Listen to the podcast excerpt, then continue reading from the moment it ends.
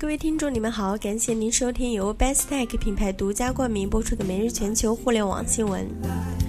美国《华尔街日报》六月二十五日报道，阿里巴巴集团二十四日称，该公司旗下的天猫国际又有十一个国家参与。天猫国际是阿里巴巴向中国大陆消费者销售外国产品的平台。该公司眼下正谋求提高消费者对这一服务的兴趣，同时扩大自己的国际电子商务业务范围。